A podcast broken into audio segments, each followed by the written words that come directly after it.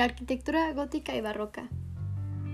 La arquitectura gótica y barroca son los dos estilos más estudiados e importantes del mundo arquitectónico. El estilo gótico valora la altura y la estética compleja y delicada. Sus principales edificaciones han sido iglesias y catedrales. Estas eran utilizadas como un marco de expresión del poder real, aunque también se representaba el poder episcopal y capitular. Por otro lado, el estilo barroco tiene un enfoque en la riqueza ornamental, busca el efectismo y la espectacularidad. También prefiere el uso de las líneas curvas y las superficies ondulantes. En este podcast se pretende analizar dos obras arquitectónicas de los estilos anteriormente mencionados, con el objetivo de resaltar sus diferencias y similitudes respectivamente. Las obras a analizar son la Catedral de San Pablo, perteneciente al estilo barroco, y la Catedral de Milán del estilo gótico. Para llevar a cabo este análisis se utilizarán conceptos como simplicidad, complejidad, ornamentación, engaño, material, función, forma, edificación y proporción.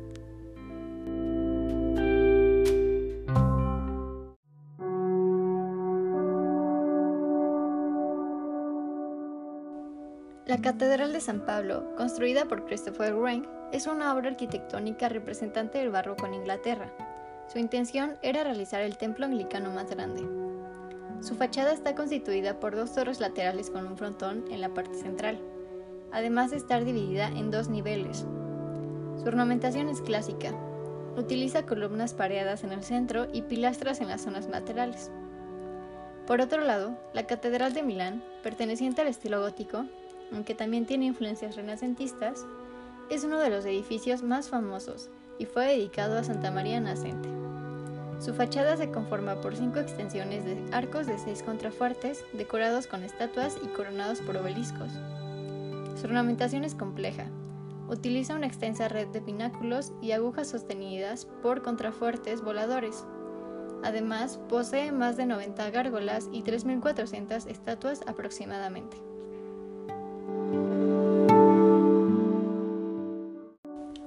Haciendo una comparación, podemos observar una gran diferencia. La Catedral de Milán muestra cierta complejidad en su ornamentación, muestra grandes alturas y decoraciones extravagantes, dándole una expresión de poder al edificio, mientras que la Catedral de San Pablo se rige por una ornamentación clásica y delicada. Desde los materiales utilizados podemos observar su simplicidad. Sus decoraciones cumplen con una función y la reflejan. Aunque, citando al arquitecto Vittorio Gregotti, la simplicidad parte de la complejidad y no son términos opuestos, pues no existe complejidad que no pueda expresarse a través de la claridad de la sencillez sin simplificación. Partiendo de esta idea podemos concluir que ambos reflejan complejidad y simplicidad en distinta forma, es decir, mientras que el estilo gótico se inclina por mostrar la complejidad de sus elementos funcionales, el estilo barroco prefiere dar a conocer aquella simplicidad que se formó a través de utilizar elementos complejos.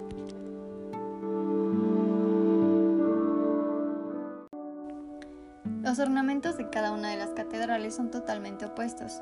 Esto refleja en todo su esplendor las diferencias de estos estilos arquitectónicos. La compleja montea de pináculos u ornamentos verticales de la Catedral de Milán y la contribución de las columnas, pilastras, pórticos y frontones de la Catedral de San Pablo representan su época y su historia respectivamente. Sin estos ornamentos no podrían ser diferenciados tan fácilmente de otros estilos arquitectónicos tal como lo dice el arquitecto Joseph. La ornamentación y la construcción del proyecto arquitectónico van de la mano, es decir, que una verdadera argumentación es aquella donde la decoración está integrada con la forma en que se construye el edificio. Y en relación con estos estilos, esta forma parte de la identidad del conjunto. Representa lo que en su tiempo era relevante expresar mediante este tipo de decoración.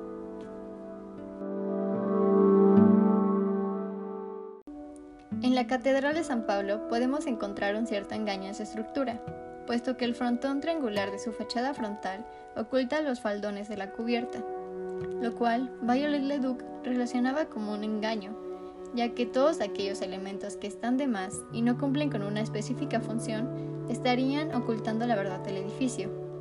Por otro lado, en la Catedral de Milán, sus elementos complejos se utilizaron de forma que estos cumplieran con las propiedades necesarias para soportar una estructura de tal dimensión.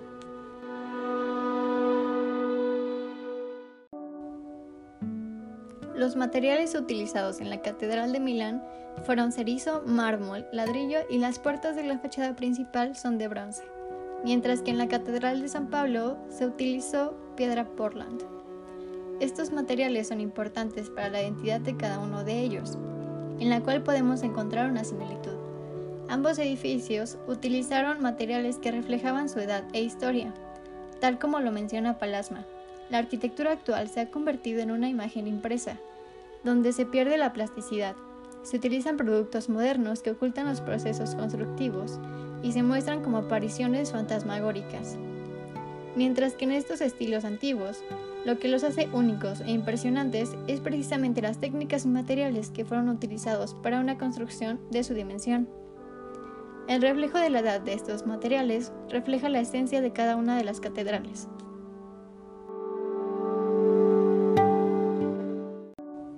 Las formas arquitectónicas de estas dos grandes catedrales, además de causar una gran impresión por su dimensión, fueron totalmente construidas siguiendo la función de sus elementos estructurales, tal como decía Sullivan, donde la función no cambia, la forma no cambia, pero Sullivan no se refería a una función social, una función que representara las necesidades del usuario, sino en una función relacionada con la metafísica, lo cual podemos relacionar con una función estructural.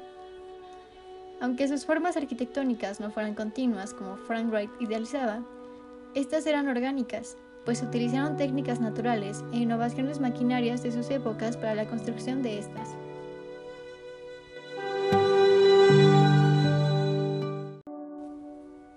Otra similitud entre estas obras es su proporción y simetría.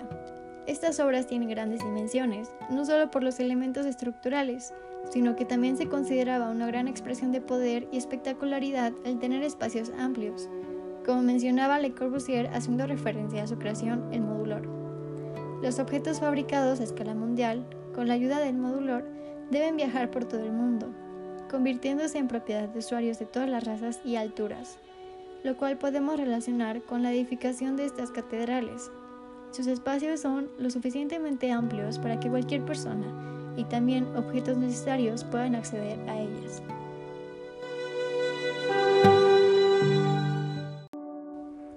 Por otro lado, su proporción y simetría también coincide con el pensamiento del arquitecto francés anteriormente mencionado. Este menciona que la composición arquitectural es geométrica, hecho de orden visual a primera vista, hecho que ocasiona unos juicios de cantidades y de relaciones, apreciación de proporciones con lo cual podemos observar la proporción completa de cada uno de los ornamentos y espacios interiores, que es complementada con un orden visual que da riqueza a la percepción del usuario. Además de que estas catedrales contienen una perfecta simetría. Todos los elementos situados en una zona lateral también los contiene la zona lateral contraria.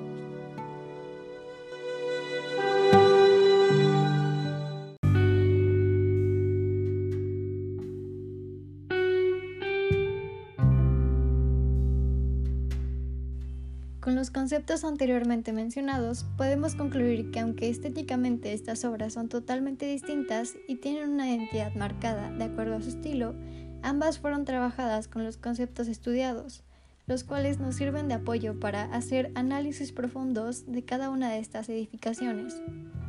Además, estos conceptos dejan un debate abierto, lo cual hace que cada obra, sin importar el estilo al que pertenezca, sea posible de analizar y criticar en base a ellos.